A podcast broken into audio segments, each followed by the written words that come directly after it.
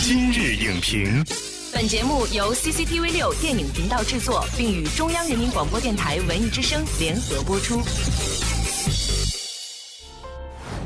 品头论足话电影，今日就评八分钟。大家好，我是姚淼。天气暖了，春天来了，在春暖花开的四月，三周之内，《遇见你真好》脱单告急，还有《二十一克拉》《奇葩朵朵》四部爱情片轮番上映，青春爱情电影在四月呢迎来了一个观影高峰。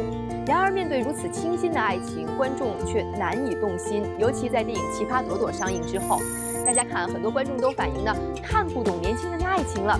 本期今日影评，我们特别邀请到了中国传媒大学副教授刘硕，来为您评析青春爱情片，我们为什么不懂了？欢迎刘硕来今日影评做客。主持人好，大家好。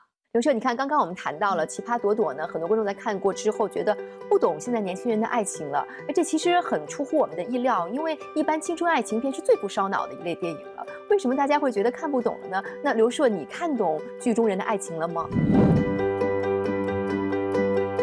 其实我是看懂了，为什么呢？因为它的那个剧情是呃很好理解的。那就《奇葩朵朵》这个电影来说呢，它其实讲的就是一心想要上麻省理工学院的男主角，他遇到了一个卧底的女记者，然后和这个卧底女记者就产生了他们的爱情。他们之间也经历了误解、误会，然后最后两个人也是有情人终成眷属。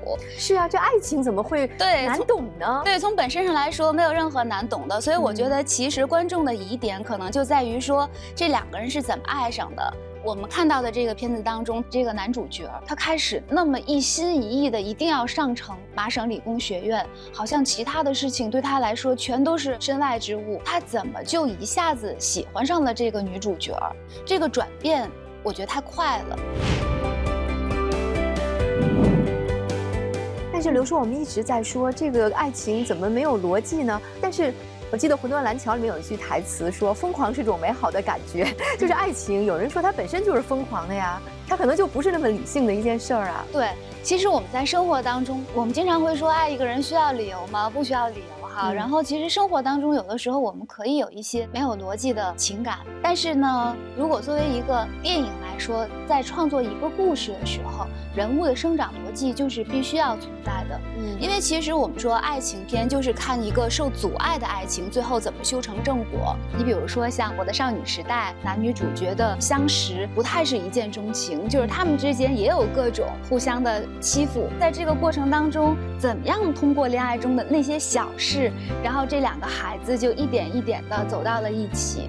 他们之间的交往的细节，啊，这些美好的事情，最后都成为他们在回忆当中非常珍贵的一部分。好久不见。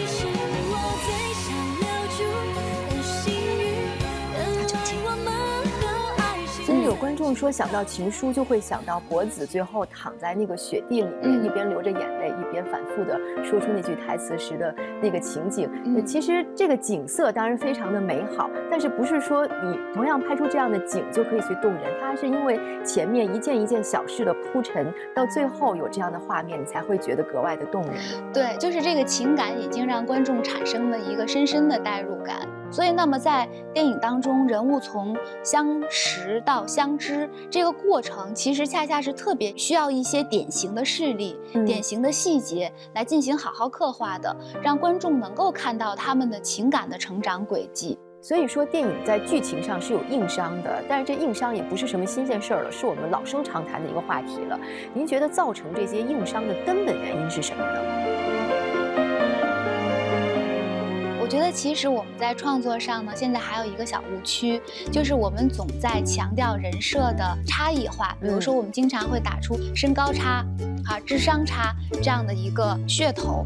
那其实我们说，从剧作工作的角度上来说，两个人之间是一定要找差异的，因为有差异才会有戏嘛。对，最后才有逆袭的那个过程。但是呢，可能我们现在往往把它变成了一个噱头，并没有真正的从这个两者之间的这个。差异当中，去找到驱动两个人在一起的这样的一个动因。嗯，比如说智商差，那这个人怎么智商高了？那那个人怎么智商又低了？这个高和低之间到底碰撞出了什么样有意思的东西？其实这个男孩除了说几句物理学的一些东西之外，我们也没有看到其他的他的高智商的表现啊。白黄健是个天才。所以其实这个是我们可能要创作的时候想当然的一个起点，但是并没有把这个东西真正融入到你的剧作当中，融入到你的人物当中。嗯，其实我觉得这个可能是从剧作角度来说带来的一个特别大的一个误读。这部电影当中，男女主人公的这种智商差其实是有点立不住的，也就没有由此展开更多的可以去挖掘的有意思的地方。对，就是我们可能特别愿意把青春、爱情、喜剧这三个元素放在一块儿去做一个片子。对，但是其实我们真的很少有一个作品是来歌颂纯爱的，或者说是以纯真美好的爱情为叙事核心的这样的片子。国内的青春爱情片其实往纯爱这个路子上发展的是比较少的。其实喜剧是最有代入感的，最能够快速的把观众融入到情境当中。那纯爱电影相比于爱情喜剧，它没有外力可借助。所以说，它是不是更难留住观众呢？其实不是这样的，就是我们在看这样电影的时候，我们既在看主人公之间的相处和相恋，其实我们也在。回忆着我们自己心里的那份回忆，可能也在我们的回忆当中找寻着我们记忆中的那个人。这个就是观众和电影之间达到了一个共情的这样的一个呃状态。你比如说像《山楂树之恋》，我觉得应该算是我们国产电影当中比较典型的一个纯爱作品了。一对青年男女之间这么无私的相爱，这么无私的付出，看到了那种纯爱格外的美好。青春呢，谁都会经历，爱情也是一样的。所以呢，当青春元素和爱情元素放在一起的时候，看似是一个特别容易去把握和掌控的题材，其实恰恰也是对编剧和导演最大的一个考验。就是因为我们谁都经历过。对，所以呢，我觉得对于创作者来说。在创作的时候，对青春的理解，对爱情的理解，我觉得真正的态度应该是保有一颗童心，但是同时去掉幼稚。它真的不是一个因为我经历过，所以我就可以想当然的这样的一个创作过程。感谢刘彻精彩的评论。青春爱情电影的创作，并不是坐井观天式的来解读爱情，也不是自我催眠式的塑造纯洁。真诚是创作者应该保持的姿态，而谦卑则是创作者应该具备的品格。所以，要想令观众动心，请先让自己心动。下期节目再见，再见。本栏目视频内容，请关注 CCTV 六电影频道，周一到周五每晚十点档《今日影评》。